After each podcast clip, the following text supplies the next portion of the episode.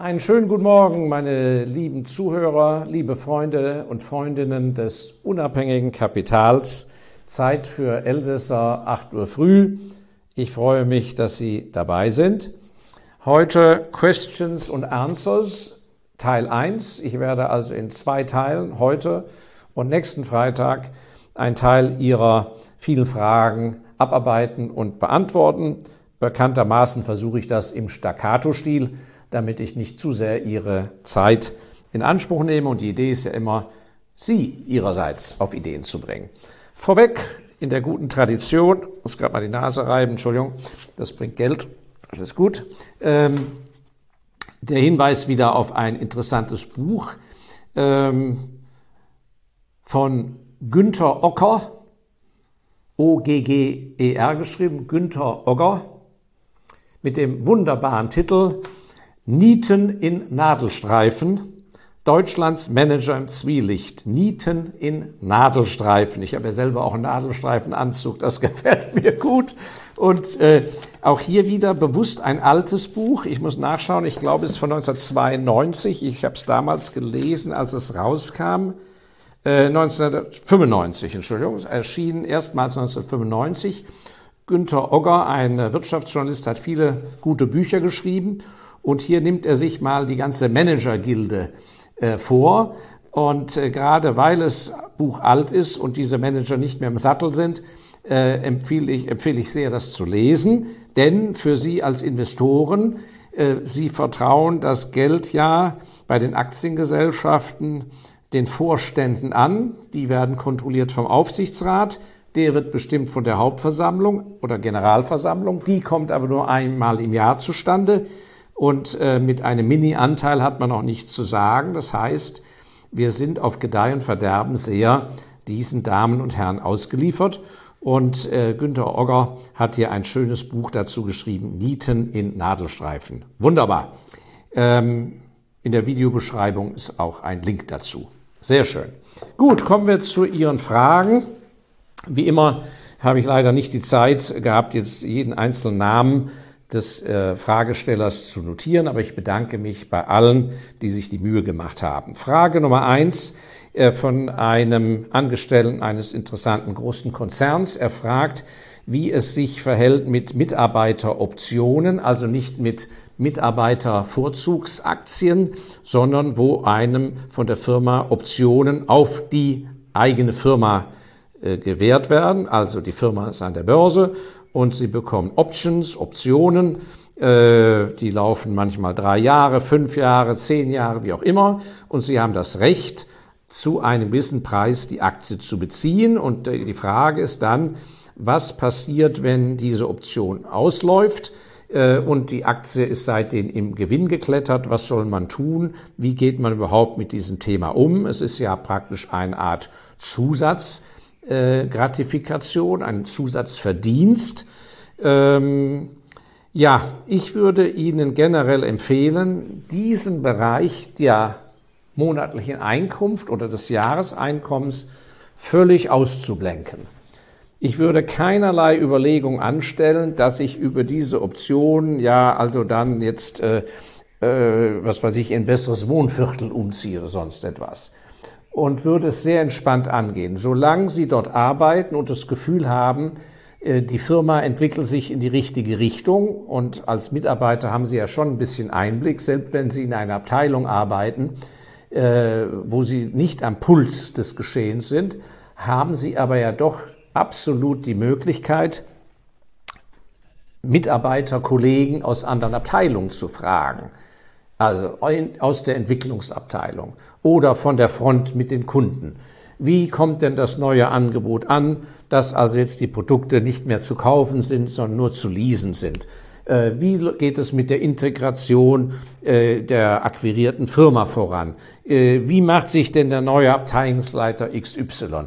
Also es liegt sehr an Ihnen, da ein gutes Gefühl zu bekommen und nicht einfach nur im Stolz auf ihre Visitenkarte blind dem Laden zu vertrauen. Also das A und O ist, Sie müssen sich ein sehr genaues Bild machen äh, über die Zukunft Ihrer Firma unabhängig davon, ob sie gerade eine beschissene Chefin oder einen beschissenen Chef haben oder einen saublöden Kollegen, müssen sie das abstrahieren, denn es kann hier um Millionen gehen. Das müssen Sie ganz klar vor Augen halten, vor allem ja bei Firmen, die noch stark in der Entwicklung sind. Also Emotionalität raus. Und das andere ist, wenn Sie wirklich von der Firma überzeugt sind, ist es das aller, allerbeste, nicht Kasse zu machen, sondern Sie behalten die Option.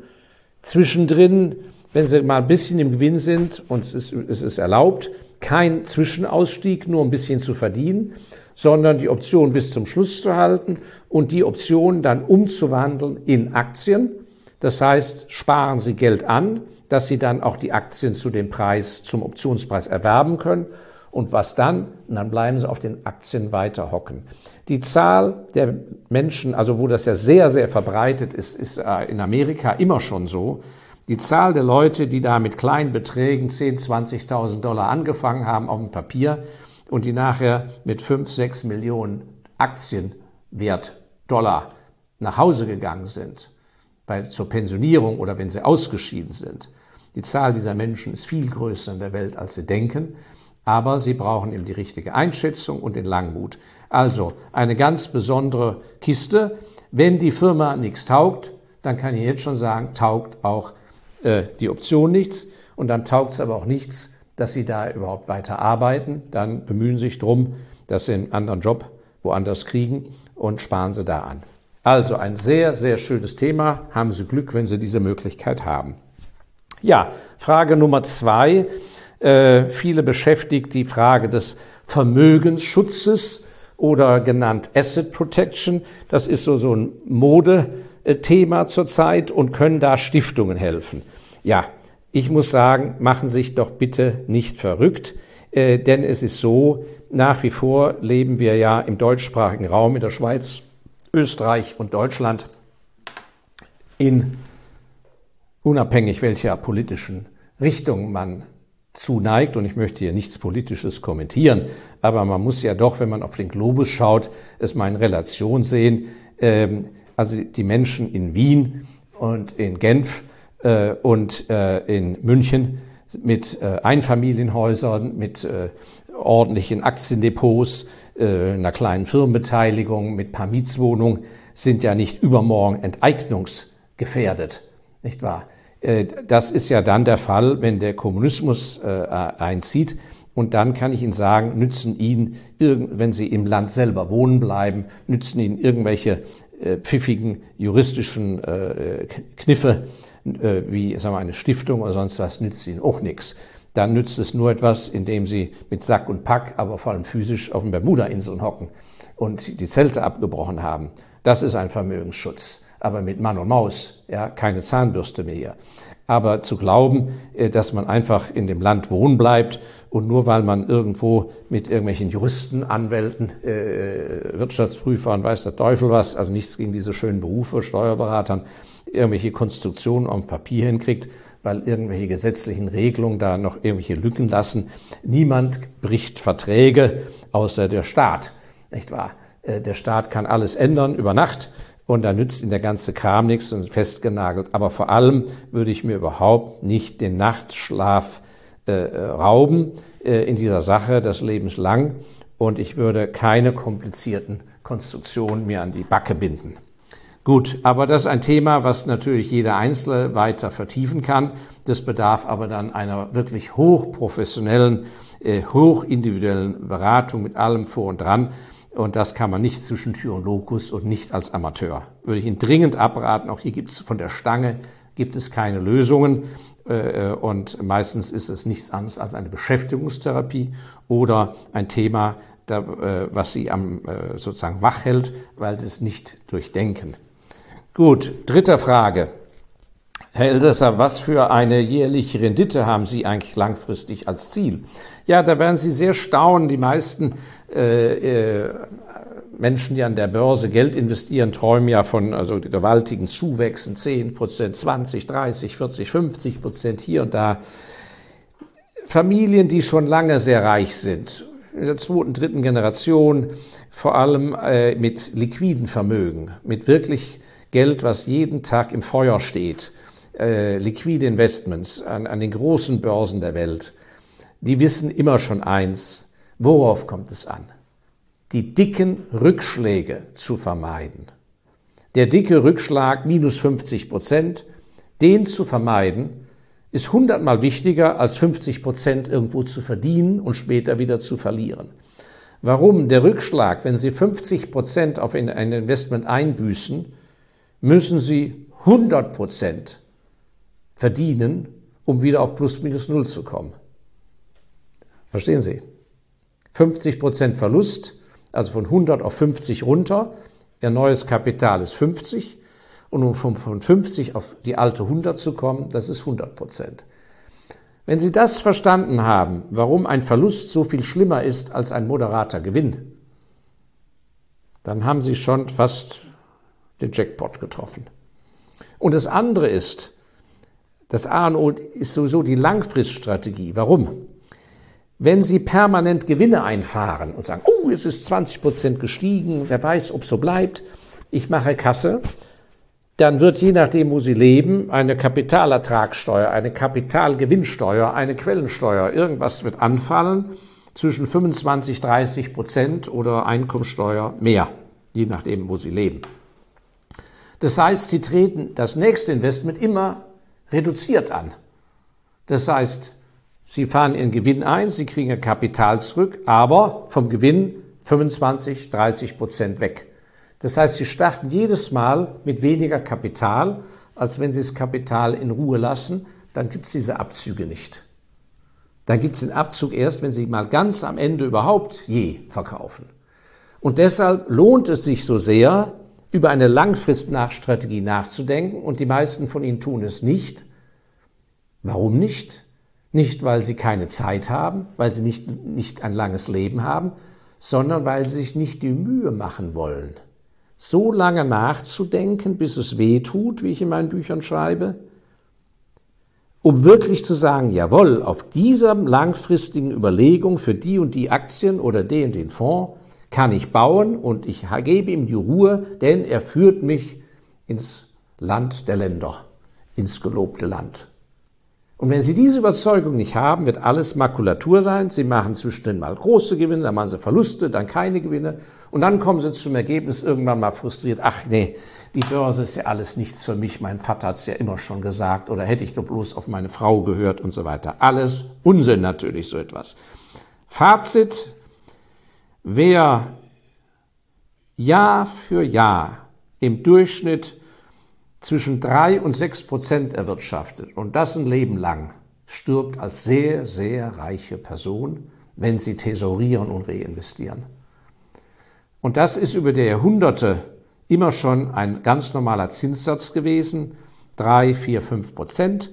Das hört sich so wenig an, aber schauen Sie, selbst in unserem ME-Fonds Special Values, der für Kinder, für Minderjährige, für Witwen, Waisen und so weiter ja auch aufgestellt ist, also sehr unspekulativ. Mit dieser Langfriststrategie hat er seit der Gründung sich verdreifacht. Im Schlafwagen. Ja? Warum? Weil wir in den großen Krisen 2003, 2008, 2009 auf dem Papier, wir haben ja nicht realisiert, aber auf dem Papier haben wir viel, viel weniger Rückschläge gehabt als die Börsenindizes und wir konnten aber durchhalten. So. Also, das ist das eigentliche Ziel nicht Kurzfristzielgrößen zu haben, sondern Langfristzielgrößen und Verlustvermeidung. Gut, aber auch dieses Thema lässt sich natürlich vertiefen. Dann eine kurze Frage. Herr Elsässer, wir haben gesehen, Sie sind jetzt mittwochs abends 18 Uhr auf Clubhouse. Wieso sind Sie nicht auf Telegram Voice Chat? Ja, wissen Sie, ich bin ja vom Hauptberuf jeden Tag Fulltime Investor, bin ja kein Berufs-YouTuber, kein Berufs-PR-Mann, ich verkaufe keine Börsenbriefe, kein Gold oder so etwas, sondern ich teile hier meine Lebensweisheiten mit Ihnen, gratis. Und entsprechend muss ich mich stark beschränken. Deshalb mache ich ja auch das Video morgens um 8 und das Clubhouse um 18 Uhr. Einige kommen auf mich zu, sagen, Mensch, Elsässer, Clubhouse um 10, von 10 bis 12 kriegst du viel mehr Teilnehmer. Ja, das ist ja alles Blödsinn. 10 bis 12 ist Arbeitszeit und nicht Zeit für Clubhouse und für YouTube. Nicht? Also, das heißt, ich bitte um Entschuldigung, das ist keine Wertung. Äh, wie gesagt, ich muss mich um das Geld investieren und die Geldvermehrung der Anleger kümmern. Und entsprechend habe ich mich nun mal für Clubhouse und YouTube entschieden. Und that's it. Vielen Dank. Äh, aber Telegram ist äh, auch eine natürlich seriöse Veranstaltung. So, Frage 5. Herr Eldesser, haben Sie was zu Kryptowährungen zu sagen? Ja, da habe ich was zu sagen. Das ist ein sehr schweres Thema für mich, weil ich mich nur beschäftige mit Anlagemöglichkeiten, wo ich sehr, sehr große Beträge investieren kann. Meine Zeit ist zu kostbar, als dass ich mich mit etwas beschäftige, wo ich fünf oder zehntausend Euro investiere. Und der Bereich der Kryptowährungen ist irreführend.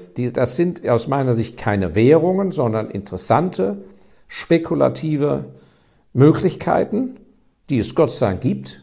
Das ist das Salz und das Pfeffer in der Suppe. Aber das ist keine Währung. Eine Währung in sich ist ja dafür da, ein Zahlungsmittel zu sein. Und im Moment sind die Kryptowährungen so volatil, dass man sehr viel Geld verdienen kann, aber sehr viel Geld auch verlieren kann. Und ähm, ich bin da noch nicht äh, auf den Stein der Weisen gestoßen, um sagen zu können, jawohl, da investieren wir langfristig 10, 20 Millionen Euro. Und in diesen Größenordnungen muss ich ja denken. Und ähm, die Antwort habe ich deshalb noch nicht. Aber es spricht nichts dagegen für jemand, der spekulativ äh, gewisse Beträge über hat, daran Freude hat, sich intensiv mit dem Thema zu beschäftigen. Und er wird ja sehen, ob er da ein gutes Händchen beweist oder nicht. Es ist nicht viel anders als mit Explorationsaktien oder anderen neuen Erfindungen etc. Aber es sind noch keine ausgereiften Währungen, die in ein Zahlungssystem übergehen. Und von daher glaube ich nicht, dass es in, zurzeit in den Bereich der Zahlungsmittel geht, also nicht einfach eine Alternative, um Dollars oder Schweizer Franken anzulegen, sondern ein Spekulationsmodell und das ist nicht negativ von mir gemeint. So, dann äh, drittletzte Frage. Äh, ein Investor hat sehr viel Geld auf seinem Girokonto, er empfindet die Kurse aber hoch und ob es nicht besser wäre, abzuwarten, trotz der Negativzinsen und später 40, 50 Prozent billiger einzusteigen, weil die Aktien so, so hoch sind und später werden sie billiger sein. Ja, das Thema hatten wir neulich auch in unserer Clubhouse-Runde, zu der Sie natürlich herzlich eingeladen sind. Äh, Markus Elsessers Evening äh, Clubhouse-Gespräch. Ähm, ja, das kann ich kurz und bündig beantworten. Machen Sie sich ein Langfristbild von den Firmen, in die Sie investieren wollen oder von dem Fonds an der Börse. Aber versuchen Sie nicht, ein Meister im Timing zu sein. Nichts ist schwerer, als eine Prognose zu geben, wie die Kurse demnächst sein werden. Wir können eine Prognose stellen, wie sich eine Firma wohl entwickeln kann. Zwischendrin werden Kurse schwanken. Aber wenn unsere Bewertung und Einschätzung der, der jeweiligen Firmen in der Realität richtig ist, was die Kunden, das Produkt angeht, das Pricing der Produkte und so weiter, dann sind wir auf einem sicheren Feld.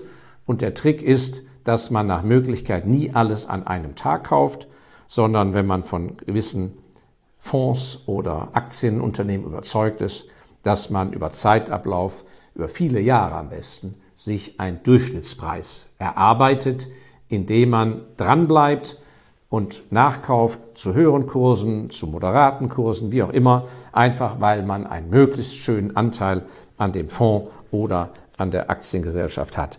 Zu glauben aber, dass Sie als, wenn ich das mit Verlaub sagen darf, als Amateur, dass Sie den Stein der Weisen erkannt haben und genau wissen, jetzt ist alles zu teuer und alles wird billiger, das ist ein Trugschluss. Da sind schon seit, solange ich denken kann, immer wieder Menschen auf uns zugekommen, die gesagt haben, aber jetzt ist doch alles viel zu teuer.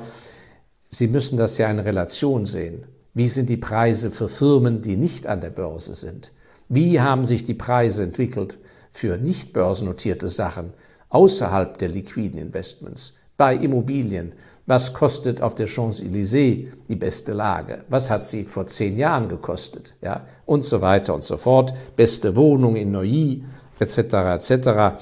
Also das ist ein ganz schwieriges Feld äh, einzuschätzen, wann ist etwas zu teuer, denn es ist immer ja in Relation zum Papiergeld. Und das Papiergeld ist ja nicht statisch, sondern ist aufgebläht, systematisch. Und insofern werden Sachen, die teuer aussehen, sind nicht teuer, sondern erhalten ihre Kaufkraft für gute Dinge. Und der Verlierer ist der nominal nicht sich verändernde Papiergeldbetrag. Die Million bleibt die Million, nur ist die Million nichts mehr wert. Also vielleicht müssen Sie da auch mal andersrum denken. Aber vielen Dank für diese Frage. Vorletzter Punkt. Ja, Herr Elsässer, welche Aktien haben Sie eigentlich privat? Ja, das beantworte ich natürlich nicht. Aber das Beste ist, Sie beschäftigen sich mit unseren beiden Fonds, den ME-Fonds Special Values und dem ME-Fonds Pergamon. Der Herr Kolbe schickt Ihnen, der, sein Kontakt ist hinten im Video ja eingeblendet, schickt Ihnen gerne Informationsmaterial dazu und erfahren Sie, in welchen Aktien wir seit langem äh, langfristig arbeiten und wo wir Zukunft sehen. Und dann haben Sie da einen guten Zugriff drauf. Und die letzte Frage, äh, Herr Elsässer, wie stehen Sie zum Verkauf von Put-Optionen? Ja, das Thema Optionen in diesem Fall hat das nichts mit Mitarbeiteroptionen, die Ihnen von einer Firma gewährt werden, zu tun, sondern mit dem Kauf an der Börse nicht von einem Fonds, nicht von Aktien, sondern von Optionen. Das heißt, Sie kaufen Rechte ein, Aktien zu gewissen Bedingungen zu verkaufen, zu kaufen oder kaufen zu müssen oder verkaufen zu dürfen. So, und das sind Call-Optionen und Put-Optionen. Das ist eine Welt in sich. Sie enthalten eine Dimension mehr als die Aktien, nämlich eine zeitliche Komponente. Also nehmen wir ein Beispiel, ist keine Kauf- oder Verkaufempfehlung, nehmen wir die Apple-Aktie, die können Sie kaufen und die können Sie so lange halten, solange Apple nicht pleite geht. Die können Sie vererben und vielleicht hat Ihre Familie noch in 30 Jahren eine Apple-Aktie. Eine Option ist immer zeitlich begrenzt und da können Sie zum Beispiel, wenn Sie an eine gute Zukunft von Apple glauben, dann können Sie Geld dafür zahlen, dass Sie das Recht bekommen. Dann kaufen Sie eine Call-Option. Sie kaufen eine Call-Option, bekommen Sie das Recht, die Apple-Aktie zu einem festen Preis bis dann und dann immer kaufen zu dürfen. Und wenn in dieser Zeit die Apple-Aktie steigt, verdienen Sie natürlich sehr viel mehr, als wenn Sie die teure Gesamtaktie kaufen, denn Sie haben sich ja nur ein Recht erworben. Das ist billiger. Sollte aber die Überlegung nicht eintreten und in dieser Zeit halt die Apple-Aktie hat, obwohl es gar nichts mit der Firma zu tun hat, nicht steigen, dann verfällt diese Option, wie man sagt, dann haben Sie 100 Prozent verloren oder einen großen Teil verloren. Und umgekehrt kann man aber natürlich auch hergehen und sagen, es braucht ja immer einen Gegenpart, dass jemand sagt, also ich kriege Geld von dir, ich kassiere Geld ein dafür, dass ich mich etwas verpflichte dir gegenüber. Und das wäre in dem Fall der Call-Option derjenige, der sagt, also wenn du mir etwas Geld gibst, ich verkaufe dir die Apple-Aktie jederzeit zu dem den Preis. Und alles, was er haben muss, ist diese Apple-Aktie ja im Depot. So, er hat diese Apple-Aktie im Depot, der Kurs bewegt sich nicht, dann behält er diese Prämie und ist um die Prämie reicher, obwohl er nichts gemacht hat. Er sitzt weiter auf seinen Apple-Aktien und hat eine Prämie kassiert. Entscheidend ist hier bei diesen Überlegungen immer die Gesamtmarkteinschätzung. Und das ist, was fast alle Investoren falsch machen. Es ist nämlich so einfach. Mein altes Motto, denken bis es weh tut. Worüber nachdenken? Sie müssen bei den Börseninvestments an sich immer nur eine Frage entscheiden, wenn Sie denn gute Firmen ausgewählt haben oder Fonds. Die Amis nennen das, in what kind of a market are we? Sind wir in einem Aufwärtstrend? Sind wir in einer Bässe, einer lang anhaltenden Abwärtstrend oder einem Seitwärtstrend? Und diese Frage, dafür lohnt es sich monatelang drüber nachzudenken.